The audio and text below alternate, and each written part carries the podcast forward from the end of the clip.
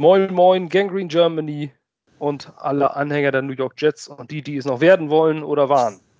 Ähm, Woche 3 ist in the books. Ähm, bei mir sitzen Knut und Tim. Was heißt bei mir? Alles zumindest äh, nördlich des Weißwurst-Äquators in diesen Zeiten des Oktoberfestes. Ähm, das ist für uns nicht relevant. Wir tragen keine Hosen aus Leder. Ähm, aber wir fühlen uns wie diejenigen, die Leder tragen bei der Domina, denn wir werden vermöbelt. Und zwar nach allen Regeln der Kunst. Ähm, am Wochenende war es jetzt bei den Jugend Patriots. Man sagt, das Ergebnis von 30-14 ist nicht so, hört sich jetzt nicht so schlimm an. Denkt man sich vor dem Spiel, alles klar. 30 zu 14 in Foxborough kannst du verlieren. Das Wie ist es, äh, was so schlimm war. Aber bevor wir auf dieses Spiel und alles weitere momentan eingehen, ähm, wollen wir uns einmal ausgiebig bedanken. Und zwar bei allen, die uns Rückmeldungen geben. Ähm, ob es in kleinen Kommentaren unter, unter unseren Posts bei Facebook sind oder Nachrichten per WhatsApp, die wir bekommen. Ähm, wir haben nicht nur dieses übliche toll, danke, was wir auch unheimlich schätzen. Jeden einzelnen Kommentar, nur ein Daumen reicht uns schon. Ähm, sondern wir haben wirklich äh, Nachrichten bekommen, die, die ein bisschen mehr ins Detail gehen. Ähm, zum Beispiel von Patrick, das, äh, das geht wirklich ans Herz, so diese ganze Arbeit, die wir uns hier machen. Also jeder, der das äh, vielleicht weiß, wir schalten nirgendwo Werbung, wir haben keine Werbepartner oder sonst was oder äh, kriegen irgendwas dafür. Also wir haben alle, die das jetzt hier aus der Redaktion machen, noch nie einen einzigen Cent dafür auch nur erhalten. Äh, wir machen das gerne, wir haben Spaß dran und äh, wir machen das, was wir vorher auch gemacht haben. Nur, dass wir das äh, ein bisschen weiter kommunizieren können nach außen und andere vielleicht ein bisschen Freude daran haben.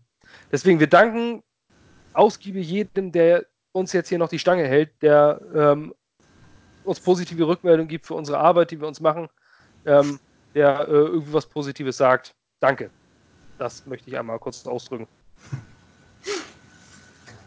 Ja, und das ist nämlich auch nicht einfach, denn äh, nicht nur wir, sondern auch ihr da draußen seid Jets-Fan. Und ihr müsst das gerade ertragen, was jetzt gerade passiert. Ähm, man versucht natürlich, wir versuchen als äh, Newsseite, als Redaktion, ähm, sind teilweise wirklich, wirklich zwiegespalten. Manche sagen sich, ähm, wir müssen nochmal was Positives bringen, wir müssen ein bisschen Mut machen. Und auf der anderen Seite steht dann auch wieder die Meinung, Mensch, wir sind unabhängig, wir sind Jets-Fans, ähm, aber wir sind, wir müssen diese Organisation ja nicht, äh, wie zum Beispiel die Social Media Abteilung der Jets oder sowas, jetzt irgendwie positiv darstellen. Das heißt, wir können auch als Fans sagen, als als Menschen, die, die, die Geld in diese Franchise buttern, ob es nur mit einem Cap ist, mit einem Trikot ist oder sonst was oder, oder, oder Stadiontickets, wir können auch mal sagen, wenn wir sauer sind und wenn wir wollen, dass sich was ändert. Denn, äh, denn nur so kann eine Organisation leben. Und ähm, ich persönlich für meinen Teil bin unfassbar sauer, wie das momentan läuft. Ähm, wenn man gemessen an dem, was vor der Saison lief, ähm, jetzt plötzlich, wo wir jetzt plötzlich stehen. Verletzung hin oder her, das, was momentan läuft, ist in meinen Augen ein absolutes Desaster. Das Kind ist noch nicht endgültig im Brunnen gefallen, aber es sitzt am Rand und keiner hält es fest. Ähm, gegen die Patriots haben wir verloren. Und wie? Gut. Wie ist es passiert? ja, wie ist es passiert? Das hat hoffentlich jeder gesehen. Oder auch nicht. äh, es war ziemlich eindeutig. Äh, und man soll nicht den Fehler machen, sich vom Ergebnis blenden zu lassen. 30 zu 14 hört sich sehr gut an, das hätte ich vor dem Spiel unterschrieben, aber ich bin mir sicher, äh, hätten die Patriots den Fuß auf dem Gas gelassen, wären das 60 plus Punkte geworden und wir hätten nicht mehr als 10 Punkte gemacht. Und ja, das war schon sehr eindeutig. Also das erste Viertel war eine Lehrstunde, da wir überhaupt keinen Fuß auf den Boden gekriegt. Die haben gemacht, was sie wollten und zum Glück, ich weiß nicht, ob Bill Belichick aus äh, sportliche Fairness gesagt hat, äh, wir müssen die jetzt nicht vorführen oder weil sie selber geschont haben für die nächsten Aufgaben. Aber ich glaube, wenn die durchgezogen hätten, wäre das ein ganz, ganz bitterer Abend geworden. Und dann wäre es vielleicht auch schon der letzte Abend von LMGs gewesen, wer weiß. Ja, auf jeden Fall äh, hätten die hätten nicht ihren Backup Quarterback reinschicken müssen.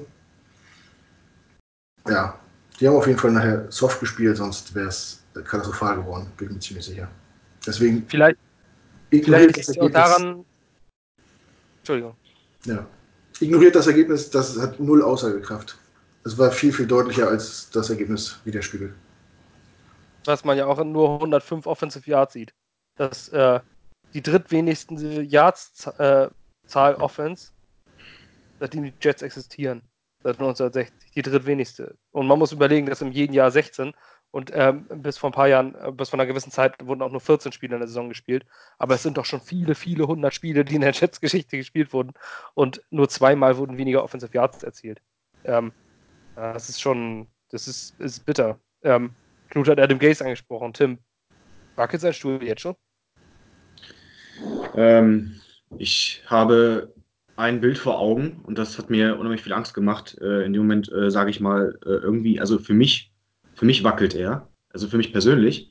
Ähm, ich habe ihn an der Seitenlinie mehrfach eingeblendet gesehen und er hatte ein Gesicht, ein Gesichtszug drauf, wo ich nach zweimal Blinzeln immer dachte, da steht Jimmy Bates an der Seitenlinie.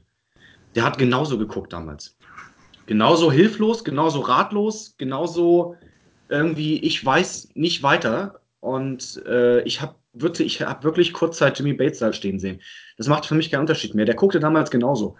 Das, ähm, ist, also ich achte da öfter schon mal ganz gern drauf, so auf diese Gesichtszüge. Das habe ich letztes Jahr auch gemacht, deswegen erwähne ich das gerade so. Äh, das, das, das, das war für mich ein äh, schlechtes Zeichen. Das, äh, ich finde, die, die Kreativität, die uns versprochen wurde von, von diesem offensive-minded Head Coach, ist äh, bei mir nicht aufgetaucht. In keinster, in keinster Form. Also das ging am Anfang ganz gut los. Und ich weiß nicht, ob durch, durch verletzte Spieler oder durch den Ausfall von Sam Darnold auch die Kreativitäts, das Kreativitätsmindset in Gays seinem Gehirn irgendwie ausgefallen ist oder so. Äh, ich, äh, es ist nichts, es ist nichts mehr rumgekommen an kreativen Spielzügen. Und äh, ich, es wurde auch schon öfter, auch im letzten Podcast, wurde das ja auch schon irgendwie äh, mehrfach, äh, irgendwie kam das hoch, das Thema Screenpässe und diese, diese ganzen Geschichten. Ich äh, muss mittlerweile Heiko zustimmen. Ich habe das auch in dem Moment auch gedacht. Ich habe an ihn gedacht, an seinen Satz gedacht und ich habe gedacht, verdammte Scheiße, was zum Geier soll das? Und das, es geht nicht nur, dass, dass diese Spielzüge teilweise beschissen ausgeführt werden oder beschissen gecallt werden. Es geht sogar noch so weit, dass mittlerweile auch ein Gaze äh, Schiss hat irgendwie vor einem Risikospielzug ich weiß nicht mehr genau, was das war. Es war irgendwie, es war alles eh zu spät und vorbei und es war, glaube ich, ein Vierter und zwei. Ich glaube, Vierter und zwei war das. Ziemlich zum Ende. So, es wurde gepantet. Das erinnert dann auch wieder an, an Todd Bowles. Also, wie gesagt, ich will Bowles jetzt gar nicht schlecht reden. Ich mochte den ja eigentlich ganz gerne, auch wenn wir am, Ende auch nicht mehr so ganz äh, zufrieden mit ihm waren. Aber ich will diesen Vergleich eigentlich gar nicht ziehen. Nur es erinnert dann irgendwie trotzdem irgendwie so an diese ganzen schlechten Eindrücke aus dem letzten Jahr. So, es, es, wird kein Risiko gegangen, es wird einfach nichts mehr, es, man zeigt keinen Kampfgeist so richtig in der Richtung und das geht, finde ich, da, dabei los beim Playcalling. Da fängt das irgendwie an. Und ähm, deswegen, ob er wackelt, weiß ich nicht, ob er wirklich wackelt, aber ich bin enttäuscht von diesem Trainer. Ja, also man muss jetzt auch mal gucken, in Baltimore zum Beispiel, wenn man das, wenn man so einen Quervergleich zieht, Baltimore verliert zwei ihrer wichtigsten Defense-Spieler mit Terrell Sachs und mit CJ Mosley. Und äh, die erfinden sich einfach neu. Die haben einen anderen Quarterback, die hatten vorher Joe Flacco mit demselben Headcoach. Joe Flacco, Average Joe, ist der ganz normale Durchschnitts äh, Pocket Quarterback. Und dann kommt Lamar Jackson, der ein komplett anderer Spielertyp ist. Und was macht ein John Harbaugh? Er stimmt, äh, er stimmt sich darauf ein, verändert das System und macht hyperaggressives Playcalling. Wer das letzte, äh, wer das Spiel der Ravens noch nicht, gesehen hat, guckt es euch nochmal an. Der ist, da, da ist das Risiko ohne Ende, ähnlich auch Jacksonville. Ob man, ob Jacksonville jetzt einen ganz tollen Fuß, Football spielt oder nicht. Aber die gehen Risiko. Die liegen 12 zu 13 hinten, kurz vor Schluss und mach, versuchen die Two-Point-Conversion. Alles klar, verlierst du das Spiel, scheiße. Aber mit Eiern hast du das Spiel verloren. Ja. So, du hast es versucht und es hat nicht hingehauen. Schade. Ähm, aber du versuchst Spiele zu gewinnen, um jeden Preis. Ein Doug Marone mag sein, dass er vielleicht einzelne Spieler mit Jalen Ramsey oder so das Problem hat. Aber so eine Leute versuchen, Spiele zu gewinnen. Und das habe ich jetzt nicht gesehen. Natürlich kannst du aus dem Ackergaul kein Rennpferd machen. Und wenn wir in die Patriots, äh, sage ich auch, dass man am Ende jetzt bei 16 Punkten zurück vielleicht nicht unbedingt die vierten und zwei ausspielen muss. Das Ding gewinnst du nicht mehr. Ähm, man, muss ja, ja auch zu, man muss ja auch zugute halten, dass äh, dass wir mit Quarterback Luke Falk gespielt haben, der vor zehn Tagen noch im Practice Squad stand. Ähm, aber der hatte ja letzte Woche, hat er sich ein bisschen Confidence aufgebaut. 20 von 25 Pässen, 198 Yards. Der kommt mit der breiten Brust in dieses Spiel. und sagt sich, ich spiele gegen mein großes Idol Tom Brady. Ähm, Luke Falk hat als Kind dieses äh, Poster von Tom Brady an der Wand gehabt und das war sein großes Idol. So, das heißt, dem will er es zeigen. Du willst doch deinem Idol, wenn du, die, wenn du auf demselben Platz stehst, willst du es doch zeigen.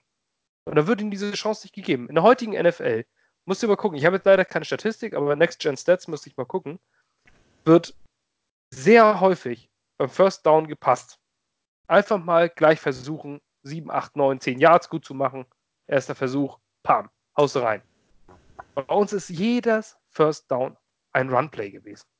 Und dann mit einer Offensive Line, da, da also brauchen wir nicht drüber reden. Das ist, wir sind, wir haben das Run Game, im Run Game sind wir nach drei Wochen Platz 28 der Liga. Im Run Game. Und wir haben Livion Bell. Das, ist, das kannst du erklären, wenn du, wenn du einen einbeinigen Schimpansen als Running Back hast. Aber das kannst du nicht erklären, wenn du, wenn du Livion Bell hast. Livion Bell ist ein, ist ein All-Pro, mehrfacher All-Pro. Livion Bell ist der, der kompletteste Running Back, den diese Liga hat. Der kann, der kann blocken, laufen, fangen, äh, Routen laufen, alles. Und wir sind Platz 28 im Run-Game. Wie kann denn das sein mit einem Offensive Mastermind? Das verstehe ich nicht. Ich verstehe auch nicht, warum man Le'Veon Bell immer durch die Mitte laufen lassen muss. Warum gibt es immer diesen Inside-Run? Warum, warum, warum, warum, warum? Ich meine, es gibt doch so viele Laufspielzüge, so viel Kreativität da drin. Und du kannst immer durch die Mitte laufen, das ist überhaupt kein Problem, das, da sage ich auch gar nichts gegen. Aber warum machst du das zehnmal hintereinander gefühlt? So, was ist denn mit diesem, ich weiß gerade nicht, ich komme auf den Namen, es heißt, heißt das Sweep, glaube ich, ne? wenn er um, um die Line rumrennt, der Running Back.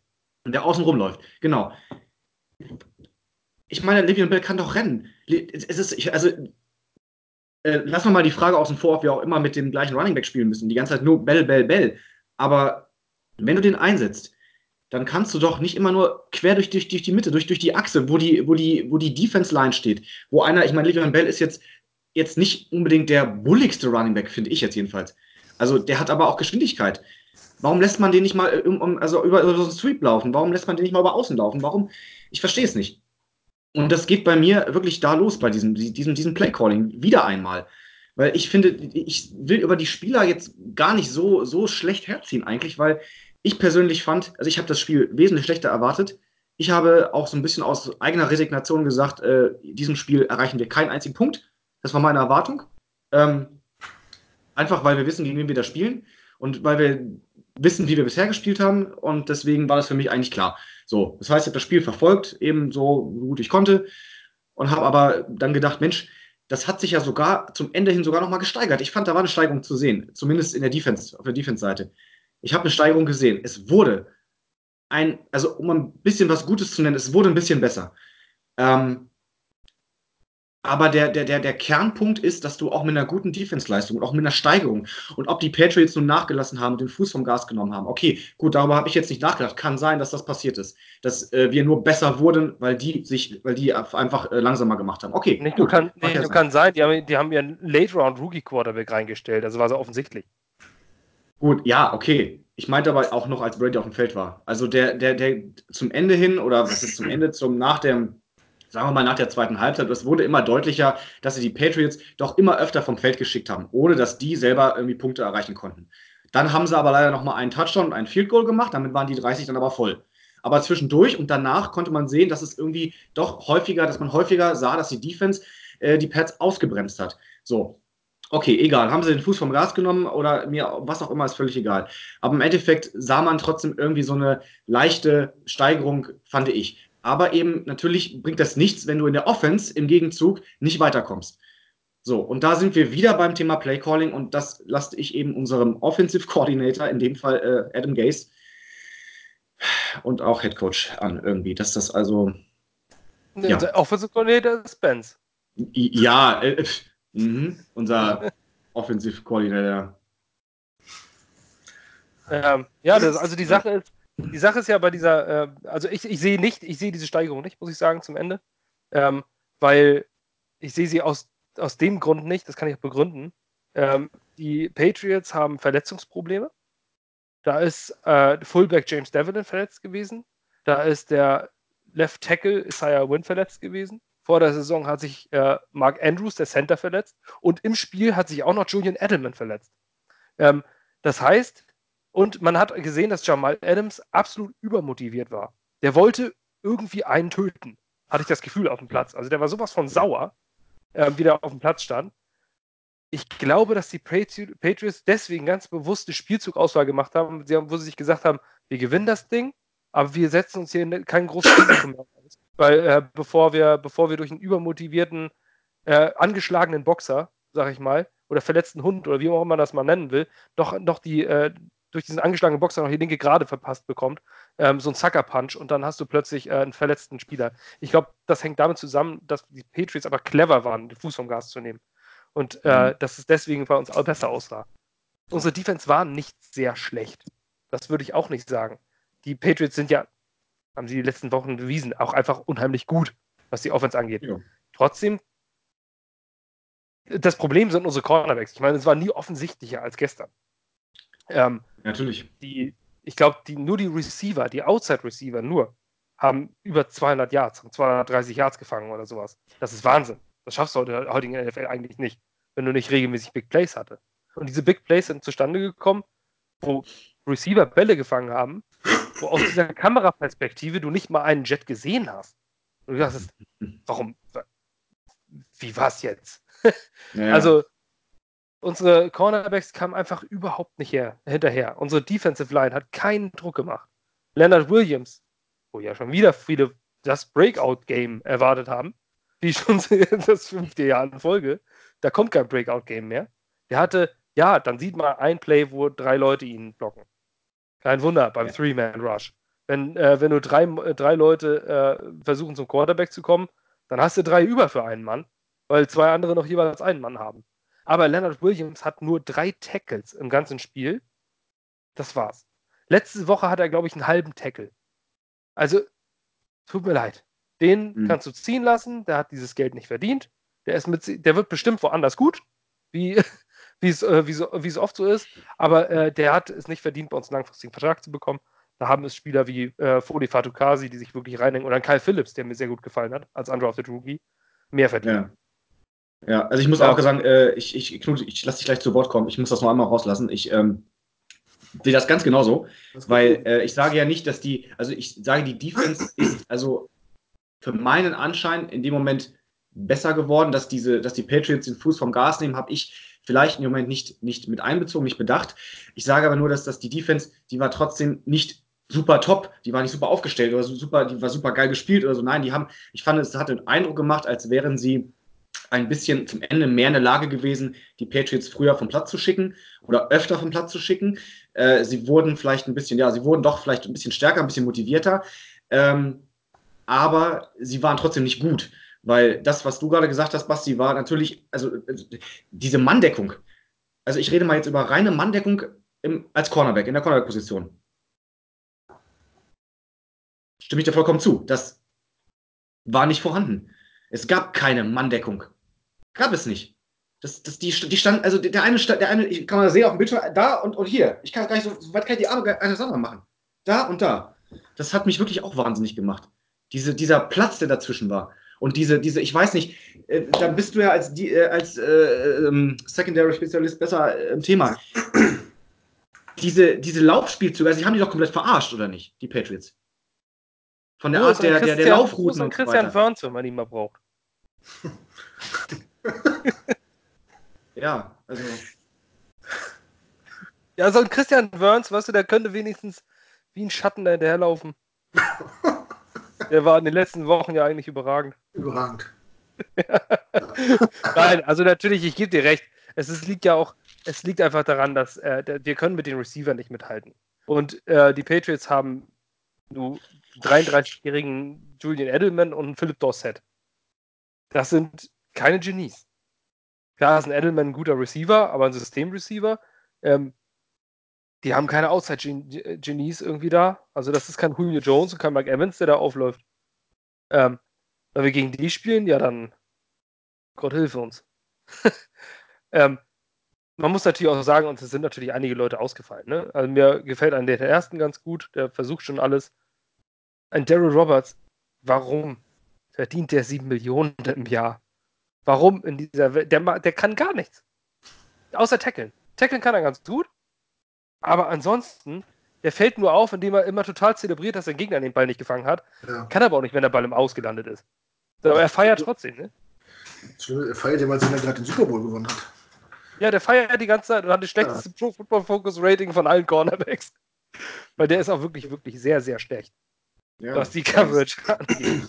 ähm, das, wir haben gute Safeties, aber Blake Cashman hat mir gut gefallen.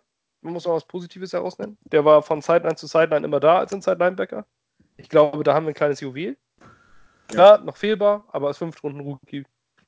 Ja, da darfst du dich nicht wundern, dass du dann mal mit dem Nebenmann Neville Hewitt auch nicht alles perfekt machst, aber trotzdem, der ist motiviert, der ist immer am Ball. Äh, ähnlich, nicht so wie Tim, der jetzt weg ist. Wieso von mir ist er noch? Genau, da. Mir nicht. Nee, ich sehe nur einen äh, Initialen. Naja, die Skype-Aufnahme wird es richten. Ähm, ach, jetzt habt ihr die Seiten gewechselt. Bei mir auf dem Bildschirm. Genau. Ja, wenn, wenn ich nochmal einsteigen ähm, bei dem, ja. oder warst du noch nicht fertig? Nein, doch, ich bin fertig. Mit, mit ja. unseren Cornerbacks bin ich fertig, aber das schon seit Tag 1. Um aufzugreifen, ob, ob die Patriots jetzt nachgelassen haben oder nicht, wenn man sich mal die blanken Zahlen anguckt von Tom Brady, die sind nicht so gut, wie man es kennt. Aber wenn man darauf geachtet hat, als die Führung eindeutig war, hat Tom Brady auch jegliches Risiko vermieden. Also nicht nur in enge Fenster zu werfen, sondern auch, er hat gesehen, wenn dann ein Gegenspieler dicht am Wide Receiver war und der wird nach, nach, nach dem Catch sofort gehittet, hat er den Ball weggeworfen. Ne, Edelman ist rausgegangen, der sieht auch, das wird langsam dünn. Die können uns sowieso nichts mehr. Also seine, seine Statistik ist nicht berauschend. Klar, der hat 300 Yards geworfen, glaube ich. Aber so die äh, Completion, kom, kom, also die angefangen, angekommenen Bälle von seinen Wurfanteil Completion Percentage. Sag's doch nochmal. Komm, angekommenen Bälle. Wenn man mal Denglisch braucht, ist Freddy nicht da, ne? Mann. Ja. unser, unser Effort Guy. Auf jeden Fall haben, haben, die haben auf jeden Fall für mich sichtbar nachgelassen. Also, wenn es da noch um was gegangen wäre, ja. Und was mich halt stört, äh, wie du schon sagst, die Outside sind die nicht so stark, die Receiver. Und jeder weiß, dass wenn es drauf ankommt beim Third Down, wenn die dritten und Medium haben oder dritten und lang haben, dann wird der Ball in die Mitte auf Edelman geworfen. Der läuft zehn Jahre nach vorne, dreht sich um, fängt den Ball. Das weiß man. Das die ganze das, der Zeit. macht ja jahrelang nichts anderes. Und ja. irgendwie wird das nicht verteidigt. Die ganze Zeit nicht. Ständig. Der hat immer den Ball gekriegt und das, also am Ende muss man es auch schon gerochen haben, aber. Ich meine, der, kann, der, ist limitiert wahrscheinlich von dem, was er machen, macht. Aber das, was er macht, macht er halt sehr gut. Das kann man, kann man sagen, was man will. Ähm, er ist halt zuverlässiger Receiver, den du immer anwerfen kannst, der aus, ja, aus wenig viel macht. Und das ist der Go-To-Guy für Tom Brady. Und man hat auch gemerkt, als er draußen war, da war das Spiel entschieden und äh, da haben vielleicht auch Tom Brady so ein bisschen die, die äh, Anrufstation gefehlt, wo er sich sicher gefühlt hat, den anzuwerfen. Wenn ich jetzt ja, so aber das ist doch schon erschreckend, wenn, wenn, wenn ihr jetzt würde ich sagen, wenn ihr, ich nehme nehm mal an, das stimmt jetzt wirklich und ich glaube euch das auch, wenn ihr sagt, die haben den Fuß vom Gas genommen. Es macht ja auch vielleicht auch ein bisschen Sinn, weil die nach dem 20 zu 0 ja dann quasi schon irgendwie auch dann eben so nachgelassen haben, was ich, ich das so mitbekommen habe eben. Es ist doch schon traurig, wenn, wenn ein Team einfach sagen kann, ja, ich, ich, ich kann mich darauf jetzt ausruhen, weil die, der Gegner bringt mir eh nichts entgegen. So, das finde ich schon irgendwie so ein erschreckendes Signal. So, ich meine, auch wenn es die Patriots sind, aber es sind ja, mein Gott, das sind ja auch nur Menschen. Das sind ja jetzt keine irgendwelche äh, mutierten Maschinen, irgendwie Terminator-Style, die uns jetzt irgendwie alle ausrotten wollen oder so. Das sind ja nur auch nur Menschen und die, die Jets sind eine Profimannschaft, die in der gleichen Liga spielen. Und wenn du da schon quasi sagst, ja, ich brauche mich gar nicht mehr anstrengen, weil der Gegner bringt es eh nicht, so, das ist schon, das ist schon, das ist schon echt traurig. Also auch wenn es jetzt die Patriots sind, mein Gott, aber. Man, man, hat doch nach dem ersten Viertel gesehen, man hat ja schon nach den ersten zwei Drives gesehen, dass wir offensiv nichts aufs Board kriegen werden, gar nichts.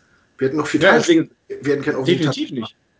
So, Wie gesagt, die Offense, die verteidige ich auch gar nicht. Die Offense sind wir auch nicht in Schutz. Ich habe ja nur gesagt, die Defense habe hab ich den Eindruck bekommen, dass sie besser ja. geworden ist. Aber offensiv war das halt das ist eine Katastrophe natürlich. Und das Ding ist halt einfach auch, wir, wir, das, das, wir wurden natürlich am Anfang niedergewalzt. So. Und, und äh, auch den Spielen davor, wir haben doch bisher nur einen einzigen Offensive-Touchdown. So, und das ist. Äh, ja, ja. Wenn, wenn, jetzt die, die, die Offense der, oder die Patriots merken, dass wir, dass wir, die Jets, eine Electrifying Offense haben, dann gucken die doch, dass die so lange wie möglich auf dem Feld bleiben, um unsere Offense nicht aufs Feld zu lassen. Aber mit der Offense, ja, wo ja. der Strom abgedreht war, können die da sagen, lass sie doch, lass sie doch aufs Feld gehen. Ja, genau, und das ist doch traurig. Auf Ball dreimal, der wird gepantet und dann ist gut. Ja, genau. Und das ist mal gut, klar, Luke Falk, okay, dritter Quarterback, ja, gut, okay, das kann man nochmal so, also noch so ein bisschen ab, abstreichen davon das, das, äh, mein Gott, das, klar kann der natürlich jetzt nicht irgendwie, wer weiß, wie uns äh, ins, ins gelobte Land führen, so, aber irgendwie ist es, ähm, weiß ich nicht, es ist halt irgendwie schade. Ja. Man, man, darf halt so nicht, äh, nicht den Blickwinkel verlieren. Äh, wir sind nur extrem ersatzgeschwächt und der dritte Quarterback ist nicht umsonst der dritte Quarterback. So. Und die Patriots ja. sind verdammt nochmal für mich zurzeit der heißeste Scheiß, der da rumläuft. Das ist für mich das beste Team zurzeit. Das kompletteste Team. So, und gegen das haben wir verloren. Und die hätten uns halt auch höher schlagen können, haben sie nicht gemacht. Warum auch immer. Nachbarschaftsliebe, keine Ahnung. Oder weil die es uns so gerne haben, ich weiß es nicht. Ja. Aber sind nun mal die, das ist für mich zurzeit die beste Mannschaft. So, und wenn, wenn du von denen vorgeführt wirst, mit so einem limitierten Kader, den du gerade hast, mit so einem limitierten Play-Calling an Offense, das du gerade hast, dann ist das so. Da muss man nicht die Teufel an die Wand malen. Wir werden unsere Spiele dieses Jahr noch gewinnen, aber ja, nicht gegen die Patriots. Und wahrscheinlich auch ja, noch gegen ein paar andere nicht, aber. Ja, aber die Sache ist, die Sache ist ja, ähm, wir werden die Spiele gewinnen, aber dieser Glaube fehlt, fehlt mir momentan. Aber guck dir das mal heißt, gegen, gegen, die, äh, gegen die Bills. Wir haben nicht gut gespielt, wir hatten die trotzdem im Griff und wir haben eigentlich, das, das Spiel war eigentlich gewonnen. Ja. Für, Im Kopf zumindest. Ne? Ich bleib dabei, wenn wir einen Kicker haben, ist das Ding durch. So. Die stehen auf einmal 3-0 da. Das ja, weil sie clever sind. Das auch keiner so erwartet. Weil sie clever, cleveren Football spielen. Ja. Aber die, denn äh, vor der Saison hat man noch die Bills und die Jets äh, verglichen. Von der Situation, ne? Gutes Team, gute Defense, äh, fehlt noch ein bisschen in der Tiefe, könnten so von, man hat sich die ganze Zeit gestritten in der AFC East, wer könnte Zweiter in den Patriots werden? Und jetzt stehen die 3-0 Bills gegen die 0-3 Jets. Die einen machen das gut und wir nicht. Das ist der Unterschied. Natürlich haben wir die Verletzung, aber die Verletzung, äh, Coaching ist im Pro Football alles. Das war ja schon. Ähm, Im Pro Football ist das einfach alles, denn wir haben 1500 Spieler in dieser Liga und das sind die 1500 besten Footballspieler der Welt. Das ist einfach so. Nirgendwo kommt auch jemand ansatzweise an die Qualität in der NFL. Ähm, siehe Indianapolis. Dort fällt der Quarterback aus, Andrew Luck, und dort fällt der Inside Linebacker Darius Leonard äh, aus. Letztes Jahr einer der besten Defense-Spieler der gesamten Liga. Tackling Leader, Rookie of the Year. Wahnsinn, was der geleistet hat. Die beiden fallen aus und die Colts spielt trotzdem guten Football. So, also es geht ja. ja. Es, es, es äh, funktioniert ja und du kannst auch mit einem Team, wo Spieler verletzt sind, Carolina, guck nach Carolina, da kommt ein Kai Allen auf den Platz und wirft vier Touchdowns. Mhm. Ähm, da, die Giants, wir müssen nur einmal an der Tür nebenan klopfen. Da kommt ein Daniel Jones auf den Platz.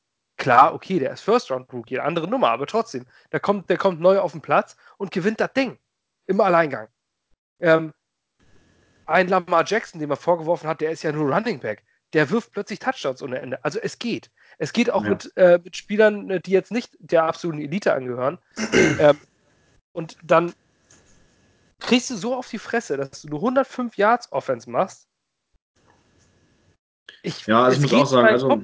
Wieso denn nicht mal ein aber, bisschen äh, hinbekommen? Wir spielen gegen die Patriots, aber wir müssen es doch mal ein bisschen hinbekommen, ja. den Ball da vorne zu bringen.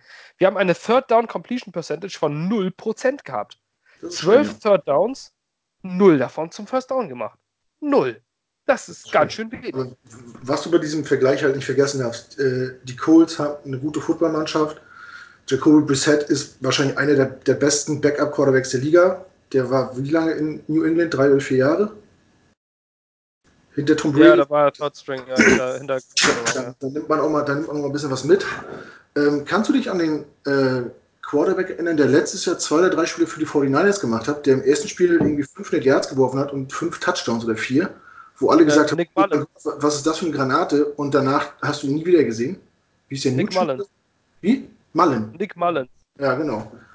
Wo alle gesagt haben, wow, was für ein Luxus und so. Und, auch, und was ist mit dem? Wo ist der? Backup. Ja, also alle, alle Backup-Quarterbacks, die jetzt überzeugt haben, müssen das natürlich auch erstmal über Wochen machen. Natürlich, aber die steppen, die steppen in, würde Freddy sagen. und, äh, und erreichen aber trotzdem irgendwas, weil das System immer noch fast das ähnliche ist. Ähm, wir haben Verletzte, ja, aber bei uns ist es der Quarterback und sonst ist in der Offense nicht viel ausgefallen. Ähm, klar, der Titan fehlt, aber wir haben noch unseren, wir haben Receiver, wir haben äh, Quincy Enunwa mit einem sehr erfahrenen Demarius Thomas ersetzt. Ähm, wir haben weiterhin unseren Jamison Crowder, also diese Waffen, die für Adam Gaze äh, geholt wurden, sind ja da. Und es wird trotzdem nicht geschafft. So, dann musst du mal ein bisschen das anpassen und dann kommt es aber noch dazu, dass nach dem Spiel dann Adam Gaze kommt und sagt, ja, du weißt schon, was kommt. Ja. Und sagt sich einfach, sagt in dem Interview, naja, also Play Calling war jetzt, also der Gameplan war jetzt nicht, nicht so schlecht. Also ja. Luke Falk war gut, alle anderen, also die Spieler haben es total versaut. Das, das, das, also ich weiß nicht, ob der irgendwie in, in Sozialkunde nicht aufgepasst hat oder so. Äh, du kannst doch nicht, du kannst doch nicht alle deine Spieler vom Bus werfen und dich selbst ausnehmen. Das ist, ich, ich weiß nicht, das, das ist doch das, ist, ist das irgendwie eine Geisteskrankheit oder ist das Autismus? Ich verstehe es nicht. Ich kapiere nicht, wie sich ein Trainer nach dem Spiel hinstellen kann, nach so einer Niederlage, wo man 105 Offensive Yards erreicht hat, und seine Spieler kritisieren kann. Das verstehe ich nicht. Öffentlich. Hm. Ja, vor allem nur 10. Also nur die 10 aus, aus Offense aus dem Quarterback. Ja, außer dem Quarterback, ja, natürlich. Klar. Ich glaube, beim, beim, Fußballtrainer ist das in der ersten Stunde vom, vom Fußballtrainer-Schein Lehrgang hier. Äh, niemals die Mannschaft öffentlich kritisieren und sich immer davor stellen. Hm. Ja. So, so glaube ich. Also, und so sollte das ja als äh, Profitrainer überall sein. Ne? Macht das sich, jeder gute Chef, sich egal wo. Verantwortung zu nehmen und das äh, auf seine Spiele abzumünzen. Ich meine, äh, denkt er, die anderen haben alle nicht zugeguckt oder was? Also ich habe es ja auch gesehen. Das war, war nur mal ideenlos und, und schwachsinnig. Ja. Davon muss dann auch noch nicht mal ein besonderer äh, super äh, Gameplan-Experte sein und jedes Play kennen und Konzept kennen. Man hat einfach gesehen, dass es nicht funktioniert ja. und dass er immer so weitergemacht hat. Ich meine, man muss mal so manche Dinge sagen, dass jetzt, äh, wenn sich manche wundern über ein drittes und 13, also ich sag mal, der Fan macht sich das oft einfach. So ein drittes und 13 oder ähm, da, da ist klar, dass du keinen langen Pass, nicht immer einen langen Pass versuchst. Jeder würde das gerne sehen, langen Pass, dann wird es ja ein First Down. So einfach das ist, ist das aber nicht, weil der Gegner das nämlich auch äh, einrechnet. Genau. Dass sowas kommt und dann, und dann verdecken sie die Zonen und das ist eine Interception ganz schnell da. So, das heißt, dass da mal ein Draw-Run-Play kommt und du den First Down gar nicht einrechnest, das ist ganz normal und das passiert auch bei, das macht auch ein Bill Belichick ja. Und sonst was. Also man muss nicht bei einem dritten und lang immer erwarten, dass ein langer Pass kommt. Dass da ein Laufspiel kommt, um noch ein paar Yards gut zu machen, den Ball wegzupanten, ist eine ganz übliche Sache. Darüber sollte man sich nicht aufregen. Aber diese, was wir vorhin schon angesprochen, diese elendigen Screenpässe. Was zur Hölle? Was erlauben Strunz? Gays. Gays. Echt jetzt. Das ist so zum Kotzen. Wir haben doch keine Outside-Receiver, die super blocken können. Quincy ist weg. Wir ja. haben Robbie Anderson, der ist so, der ist so dick wie die Straßenlaterne nebenan. Und dann haben wir dann äh, Demaris Thomas, der, der, ne, der muss erstmal wieder ähm, den Rollator abgeben, damit er wieder ins Spiel kommt. Und dann hast du, dann hast du äh, sonst, sonst da keine Receiver, die irgendwie jetzt großartig alles vorblocken können und da alles wegmachen. Das kann nicht funktionieren. Das haben wir auch gesehen, dass es nicht funktionieren kann. Du musst am Anfang der, äh, deiner, deiner vierten vier Versuche musst du die Yards machen. Du musst stehen, du musst da stehen mit zweitem und zwei, zweitem ja. und drei. Da kannst du das lange Ding raushauen. Wenn das nicht klappt, hast du immer noch einen Third Down, den du mit einem kurzen Lauf überbrücken kannst. Du musst am Anfang die Yards gut machen. Das haben wir nicht geschafft. Wir standen beim dritten im Schnitt mit 9,6 da. Mhm. Ähm, also wir haben immer Dritter und Zehn oder mehr gehabt. Das ist, so kann es nicht funktionieren. Du kannst nicht im First Down. Können wir nicht äh, einen langen, langen Pass machen, weil unsere Offensive Line dafür nicht da war. Du musst, um einen langen Pass zu machen, musst du erstmal, muss der Receiver seinen Cornerback schlagen. Du musst die dann dritte Schritte zurück. Äh, du musst warten, bis, der, bis das Play sich entwickelt. Du brauchst ein paar Sekunden. So viele Sekunden hatte äh, Luke Falk nicht. Und Luke Falk nehme nehm ich auch ausdrücklich aus dieser Kritik raus. Der konnte nichts an, ausrichten. Nö, das war ein armer Hund, das stimmt. Aber wie gesagt, man ähm, muss auch mal, auch mal, irgendwas versuchen, so auch mal irgendwas Verrücktes. Wenn ich mich äh, an das äh, London Game erinnere gegen, gegen die Dolphins, wo man immer sagt, ja, die Coaches gehen so ihre 10, 15 Plays im ersten Drive durch, was funktioniert, was funktioniert nicht. Zack, äh, die Dolphins panten den Ball, Fitzpatrick hat den Ball an der, an der 20 oder 25 und wirft irgendwie einen 75 Yards Touchdown auf, auf Robbie Anderson im ersten Spielzug. Da rechnet ja keiner mit. Warum können wir nicht immer sowas machen? Warum? Ja, dieses hyperaggressive Play Calling Drive mit einem verfickten Lauf durch die Mitte. Warum ja, schafft es die, Kansas City Chiefs ständig freie Receiver zu haben oder auch die Patriots ständig freie Receiver ne? Die Chiefs bescheißen doch, oder? Da- Die, die Receiver laufen doch bestimmt zwei Sekunden vorher los, oder nicht? Das ist ja nicht normal, was die machen. So Canadian, so Canadian Football mäßig. Schon vorher lossprinten. Also Wahnsinn, also wenn man als neutraler Beobachter kann man ja sich zurzeit eigentlich nur die Chiefs angucken, finde ich. Das ist ja Mhm. ein Augenschmaus. Ja. Ja, aber sowas, aber wie die Patriots in der ersten Halbzeit, da so, selbst so ein Ryan Iso, den vorher noch nie jemand gesehen Ja. hat, der fängt schon Mhm. Ist so, ist so, ist so, so. ist so. Isco. Schönen Gruß an Felix an dieser Stelle.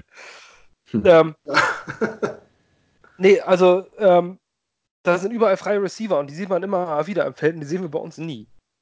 So, das ist echt bitter. Wir sind äh, übrigens 32. beste Pass-Offense. Verrückt. Ich brauche nicht daran, äh, daran erinnern, wie viele Teams in der Liga spielen. Verrückt. Hätte ich jetzt sind- falsch, falsch eingeschätzt. Wir sind nicht die einzigen mit einem Backup-Quarterback. Man kann jetzt nicht sagen, wir sind die einzigen, die das Verletzungspech haben. Was Quarterbacks angeht, ist das äh, diese Saison nämlich, wir haben ganz, ganz viele zu kämpfen und wir sind trotzdem die schlechtesten in dieser Kategorie. Ja. Mit einem Offensive Mastermind. Ja, Und das ist eben genau das, was ich vorhin ja meinte. Das Das ist halt das, was ich vorhin ja meinte. Es ist halt, es sind natürlich die Patriots und keiner hat einen Sieg erwartet und dass man verloren hat, ist völlig in Ordnung, weil es sind die Patriots, ja. Aber es sind nur die Patriots bis zu einem bestimmten Grad. Und das, es geht halt um das Wie und es geht halt um diese ganzen Kleinigkeiten drumherum und selbst wenn man eben ein Spiel verliert, ist es ja okay, aber es ist halt einfach diese, diese, diese Ideenlosigkeit wieder einmal eben. Das ist das einfach, was das Problem ist. Und ob die Patriots nun Vollgas machen oder nicht, ob die so ein 60 zu 0 abfertigen oder 30 zu 14, es ist erstmal völlig egal. Dass man das nicht erwartet, ist verständlich und das habe ich auch nicht und keine, alles gut. Aber es ist, wie wir gerade besprochen haben, die ganze Zeit schon das gleiche Thema. Es geht woanders irgendwie auch. Und ein Luke Falk, klar, nehmen wir jetzt in Schutz, ist erstes Spiel gewesen, erster Start der Profikarriere und so weiter, also in, in, der, in der Profiliga. Und, aber trotzdem, alleine mit einem etwas aggressiveren oder kreativeren Playcalling hätte man das Ganze irgendwie anders, anders aufbauen können. Man kann doch einen, einen Luke Falk auch äh, dann dadurch unterstützen, indem man äh, Spielzüge kreiert. Dann, klar, dann muss er auch mal lang werfen oder dann muss er eben auch mal, oder was auch immer, äh, ist völlig egal. Aber trotzdem kann man äh, sowas, sowas irgendwie trotzdem irgendwie abmildern, dass da der dritte Quarterback steht. Und äh, im Endeffekt ist er ja eigentlich auch quasi, eigentlich ist er ja unser zweiter, weil ich meine, Trevor Simeon, die, Leicht, die Leistung von ihm war ja noch beschissener, sage ich mal. Also es ist auch gar nicht mal, dass es jetzt der dritte Quarterback ist, sondern er hat ja quasi schon äh, den eigentlichen Backup-Quarterback ausgestochen, so von der Leistung her, finde ich. Und deswegen ist es, ja, es sind die großen Patriots, aber wie gesagt, ir irgendeinem Punkt ähm, hätte man einfach irgendwie ein bisschen mehr zeigen können. In Es ist, es ist schon der dritte Quarterback. Ähm, Trevor Simeon, vielleicht, vielleicht bewegen sie sich auf einem Level, aber Trevor Simeon hat äh, auch ein paar Spiele gestartet in der NFL und auch ein paar gewonnen. Deswegen ist er halt wegen, allein wegen dem Erfahrungslevel schon äh, vor ihm. ja, aber das spielt jetzt keine Rolle mehr. Der war schlechter und er ist verletzt. Da kann er tausend Spiele gestartet haben. ja, aber hat, hat er gespielt? Eine, Die Leistung muss er abhängen. ein bisschen? Weiß ich nicht. Ja, Also ich sehe das immer mit dieser Vergangenheit und der war mal das Starter und der war mal das und das. Das spielt auch keine Rolle mehr, finde ich. Das ist völlig belanglos. Erfahrung kannst, Erfahrung kannst du nicht, nicht aufholen. Ja. Und wenn du Aber auf das einem, hat, einem Level äh, sind, ich hätte auch Simeon auf, äh, als Backup, also als zweiten Quarterback gesehen. Ich nicht. Und ja, Aber wenn wir jetzt, aber wenn wir jetzt mal von den Quarterbacks wegkommen, ja, kommen wir vielleicht mal zu der Position dahinter, den Running Backs. Le'Veon Bell ist eine Maschine. Der versucht immer noch äh, irgendwas zu machen. Aber wir haben da noch mehr und wir hatten in der Preseason die Erwartung, dass da noch mehr kommt. Ähm, wo sind Ty Montgomery und wo sind der immer zuverlässige und Yards machende Bilal Paul? ja, das ist eine sehr gute Frage.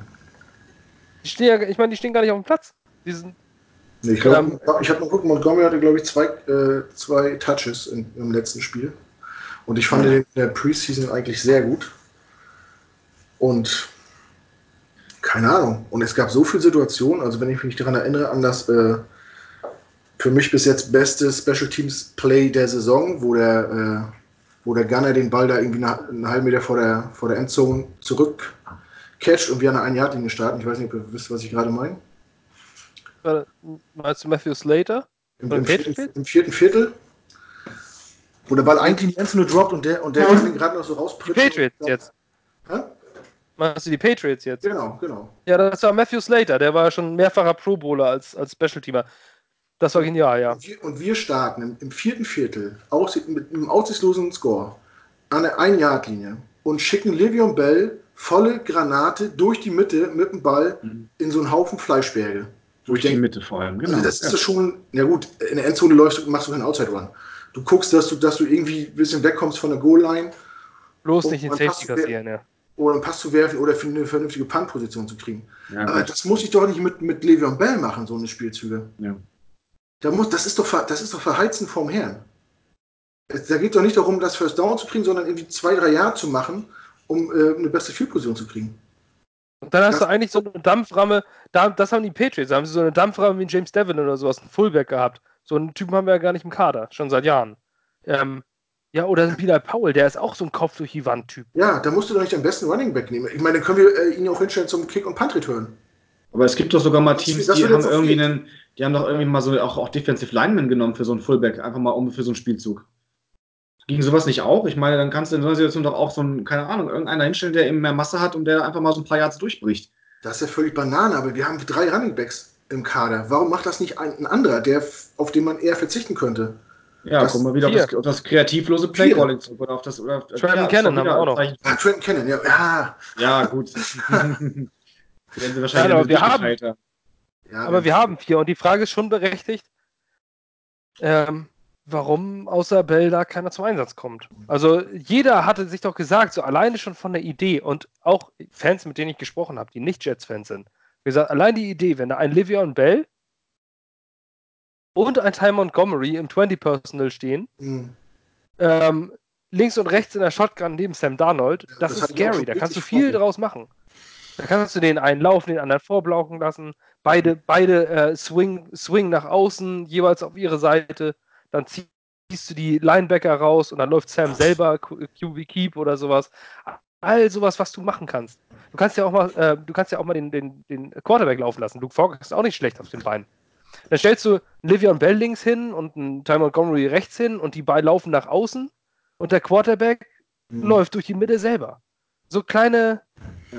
Nuancen, wo du mal was versuchst, ein Flierflicker, äh, ein Ja, äh, Jet Sweep oder sowas oder irgendwie mal was. Das. Einzige, was aus der Norm fiel, war diese, ich hasse, ich hasse die Wildcat. Die Wildcat-Formation, immer wenn ich Wildcat-Formation-Spiele sehe, machen die maximal zwei Yards. Ich kenne irgendwie Wildcat seit Jahren nicht mehr erfolgreich. Und dann zeigt er die, dann eine Run-Option von Le'Veon Bell und Ty Montgomery, wo du sagst, langweilig. Ja, vor allem, äh, So. wenn, wenn du diese Wildcard-Formation spielst und du siehst äh, Luke Falk da außen stehen, ich meine, du musst ja auch irgendwie verkaufen, als wenn du jetzt bereit wärst, den Ball zu fangen oder irgendwie eine, eine, eine Anspielstation wärst. der stand da wie Jay Cutler zu seinen besten Zeiten. Ja. Das hat doch keiner gekauft, dass, dass der eventuell angespielt wird. Also dann ist, dann ist das doch schon gestorben, das Ding. Ja. Dann ist es doch hinfällig. Also ich Allerdings. das sage ich total gerne, aber das, du musst es auch verkaufen können. Wenn es keiner abnimmt, äh, bringt es irgendwie gar nichts. Und er stand da so eine Hand in der Hüfte und guckt so rüber. Oder, oder gehst du mal außer I-Formation oder sowas. Weißt du, ein Outside Receiver, klassisches Personal, Fullback, Running Back, Tight, zwei Tight End Sets. Oder hast du nur einen Outside Receiver und dann läufst du einen schnellen Slant, Slant und passt das Ding doch noch unerwartet. Direkt hinter der Line. Aber alles irgendwie, es war alles dasselbe und du hast die ganze Zeit, das war ja auch, das war ja auch nicht anders gegen Cleveland. Und das war ja auch nicht anders gegen, äh, gut gegen Buffalo, nee, auch nicht. Also es war jetzt nichts Kreatives dabei, wo du sagst, das ist überraschend. Wenn man unsere Preseason, die ersten Drives anguckt, Die waren gut. mit den Startern, die aufregend waren, Ja. du sagst, oh Mensch, da, die gehen ja durch wie ein heißes Me- Messer durch die kalte Butter. Nichts mehr. Aber könnte es rein theoretisch, ich bin ja immer nicht so negativ wie ihr oder du, Basti. Ich versuche immer noch äh, zu gucken, woran es liegen könnte, dass sie vielleicht doch nicht so scheiße sind.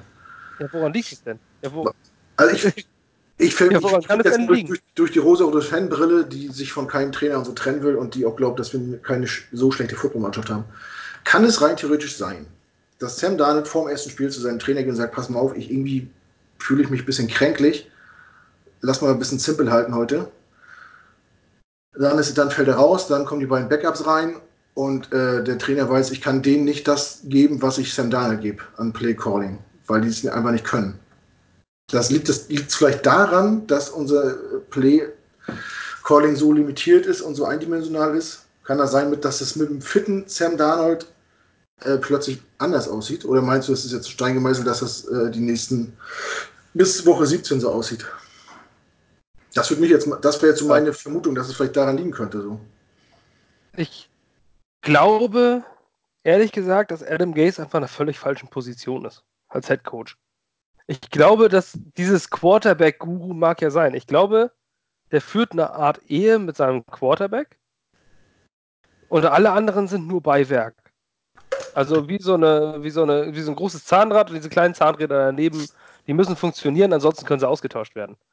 Ähm, das sieht man daran, dass er Luke Falk aus der Kritik genommen hat. Ähm, hm. Um den vielleicht zu schützen, seinen Quarterback. Mhm. Aber was ist denn mit den ganzen anderen jungen Spielern außenrum? Was ist mit dem Robbie Anderson, der noch nicht, äh, der immer noch auf seinen ganz großen Wurf wartet? Ähm, was ist mit, mit, mit den anderen Bausteinen in der Offense? Die, hat, die kritisiert er alle, aber sein Quarterback nimmt er raus. Ja, aber der kann ja natürlich auch Luke Falk extra rausgelassen haben, weil er eben sein erstes Spiel und ne, unerfahren und eben ne, dritter, dritter Mann der, und so weiter kann ja auch. Der hat Leuten wie Jay Cutler also. und Brock Osweiler neue Gelegenheiten gegeben, die eindeutig mehrfach bewiesen haben, dass sie nicht in diese Liga gehören. Und so diesen hat er dann äh, erneut noch eine Chance gegeben und hat sie ge gebauchpinselt. Ich glaube, der ist einfach. Also es kann ja zusätzlich sein. Also es kann schon zusätzlich sein, dass das so ist, aber ich hätte bei Luke Ford ja, das jetzt nicht damit gleich in Zusammenhang gebracht. Der ist Quarterback-Coach. Meine Augen sagt Quarterback-Coach, aber kein Head-Coach. Haben wir, haben wir zusätzlich noch, noch einen äh, QB-Coach oder ist er das in, in Person? Er ist in Personal- und jungen Quarterback-Coach und und äh, Offensive Coordinator. Das ist eigentlich auch. Spence also offiziell nicht, aber ja. Multi-Plays, aber er ist kein Offensive Coordinator. Das habe ich vorhin ja, nur gesagt. Auf, auf, dem Papier nicht, weil er Spence mit durchschleifen muss, weil der noch bei seiner Mutter. Ja. ja, Spence hält das, äh, hält das Tablet und. Äh, ja, ja, genau. Und, äh, und, gibt das Peace-Zeichen, wenn Two-Point-Conversion gemacht werden soll. Das fand ich auch lustig. Wohnt er eigentlich in der WG mit Danny noch? Da? Nee, ne? Äh, weiß ich nicht. Oder glaub, aber, der müsste aber immer noch, aber jetzt ist es ja auch, er ist ja auch an der richtigen Stelle. Er kann ja immer noch seinen Job in der U-Bahn in der Woche immer noch weitermachen. Ja. Tickets verkaufen. Und ich glaube, heute wird Arthur immer noch keine Tickets bezahlen. Oder jetzt das Rettungsboote reinschmeißt und aufpustet. ah, das ist witzig. Ja, das ist schon klasse Typ. Aber ob er noch bei seiner Mutter wohnt? Nee, er hat auch eine WG mit Danny gehabt. Ja, ja. Mit dem Cousin von seine... Aber seine Mutter war doch. Mit wem war die denn nachher zusammen? Ja, mit Arthur. Ach, stimmt, genau. Spence Mutter war mit Arthur zusammen, richtig. Die war, die war noch im richtigen Leben, war das auch sogar seine richtige Frau. Ja, war eine Frau, ja. ja in der letzten, letzten, Folge haben sie geheiratet, ja. Genau. Naja, auch immer, Spence ist jetzt so auf. so viel geht ab bei den Jets, dass wir schon abschweifen zu King of Queens. ja, gut. Aber Spence ist ja auch nur, der ist lustig. Ja. Aber das reicht halt nicht, äh, Offensive zu führen.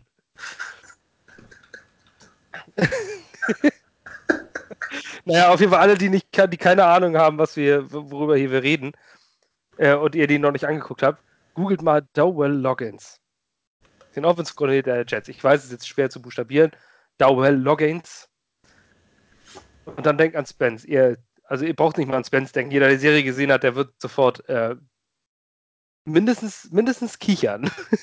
er sieht original so aus, genau so. Und Spence ist ja nicht jetzt unbedingt der Typ, der dir so, äh, wo du gleich Respekt hast. wenn, der, wenn, er da steht. Das hast du nochmal gut umschrieben, ja.